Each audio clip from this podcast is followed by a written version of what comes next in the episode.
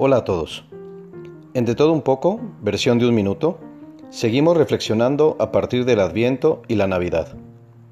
En distintos lugares se preparan nacimientos, más grandes o más chicos, con grandes producciones o más modestos. Pero a ningún nacimiento le falta lo fundamental, el pesebre. El pesebre es el lugar donde nace Dios. Es ahí donde nace la esperanza, la ilusión, donde se funda la salvación, la unidad y el nuevo comienzo. Hoy quiero decirte que tú eres un pesebre.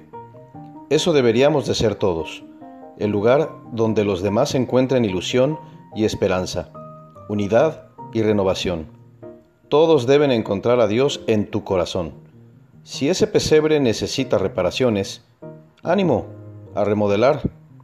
Por eso Dios eligió un pesebre y no una mansión, para que nadie diga que no es digno de alojarlo y ser posada de otros. Hasta pronto.